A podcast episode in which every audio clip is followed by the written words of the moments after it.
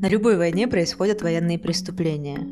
После вторжения в Украину правозащитники говорят о десятках тысяч таких эпизодов со стороны российской армии. Они стараются все тщательно фиксировать и расследовать. Но информация о тысячах преступлений и беспрецедентной жестокости часто становится орудием пропаганды и скорее множит ненависть, чем помогает прекратить насилие. Как относиться к информации о тысячах военных преступлений с российской стороны – как отличить политические заявления от юридических фактов? И что мы понимаем под расследованиями? Эту черта вслух мы хотим, чтобы вы услышали это мнение.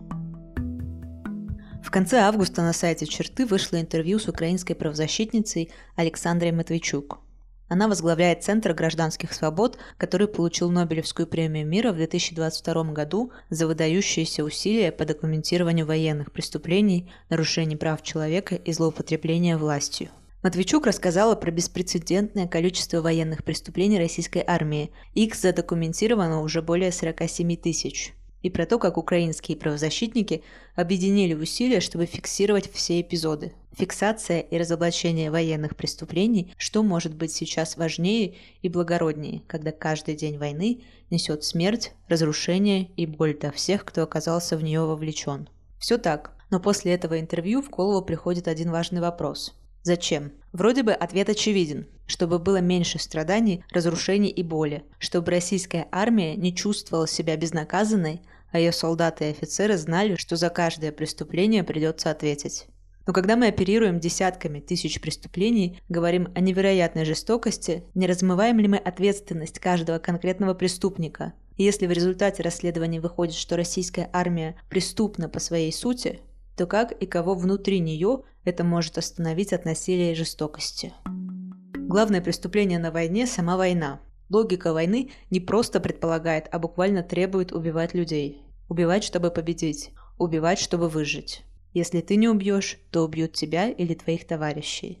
Если ты не подавишь огневую точку врага, то эта огневая точка будет стрелять по тебе. Если рядом с огневой точкой дома с мирными жителями, ты рано или поздно перестанешь думать об их безопасности. Если тебе покажется, что из проезжающей мимо машины могут по тебе выстрелить, ты первым откроешь по ней огонь, а уже потом будешь разбираться, насколько мирными были люди в этой машине.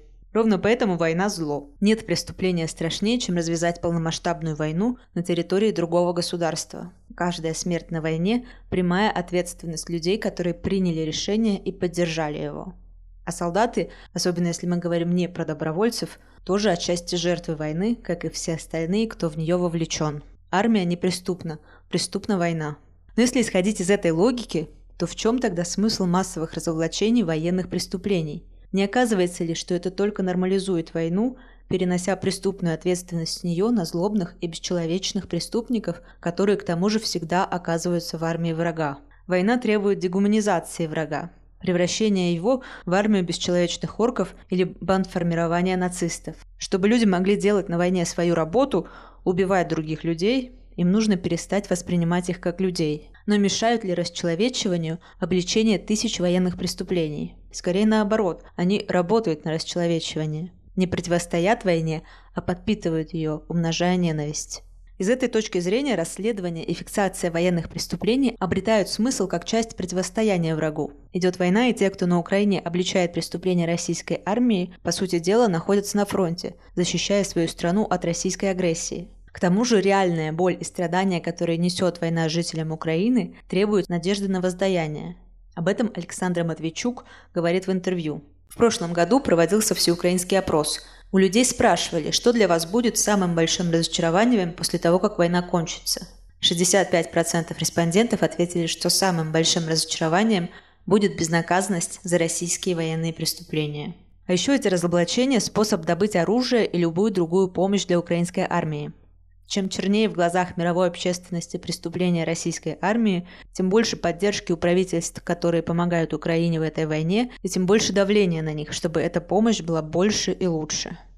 Но это если быть на линии фронта. А что делать тем, кто не на войне, а против войны?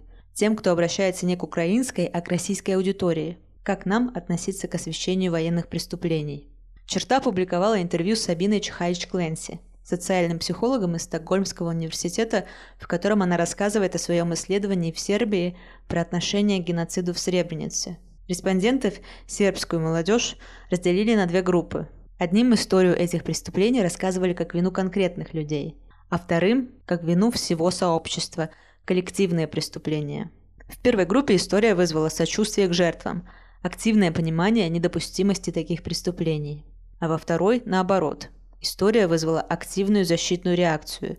Респонденты стали обвинять жертв и оправдывать преступления. Такое же исследование Чихаич Кленси проводила в Чили в связи с геноцидом коренного народа Мапуче. И с тем же результатом. Группа, где акцент был сделан на коллективной ответственности, стала оправдывать преступления, а группа с индивидуальной виной – сочувствовать жертвам.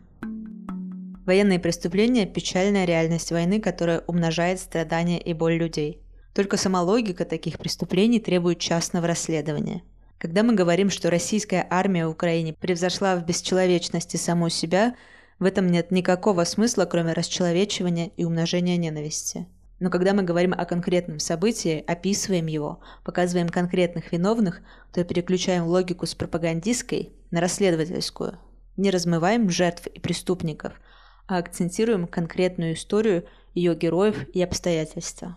Когда расследователи говорят, что мы не видим состава преступления, что у нас нет доказательств умысла, когда выражают сомнения в обоснованности обвинений, это непременно вызывает всеобщее недовольство.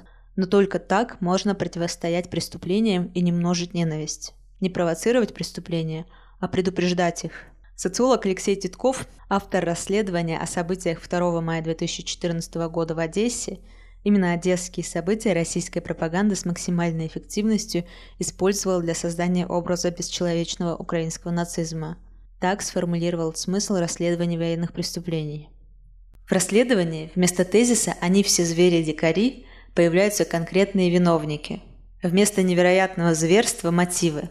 Кто и как действовал, и был ли в этих действиях преступный умысел. Появляются масштабы происшествия, оценка, насколько мы вообще знаем, что произошло, все это не множит ненависть и агрессию, а наоборот, сбивает накал. Расследование – это режим, который не предполагает нагнетание, не провоцирует символизацию и не создает аффектов. Таким образом, мы видим два подхода к освещению военных преступлений – обличение и расследование. Важно понимать принципиальное различие этих подходов и по методу, и по цели, и не путать одно с другим. Обличение полностью вписано в логику военного противостояния и направлено на дегуманизацию врага.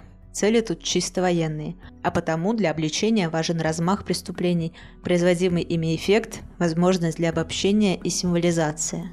Расследование ориентировано на юридическую детализацию и определение конкретных виновных, без каких-либо обобщений.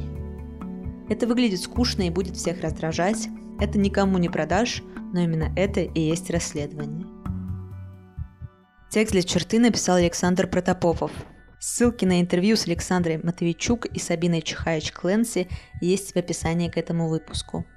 Подписывайтесь на наш подкаст, оставляйте оценки и комментарии и предлагайте истории, которые нам стоит озвучить вслух.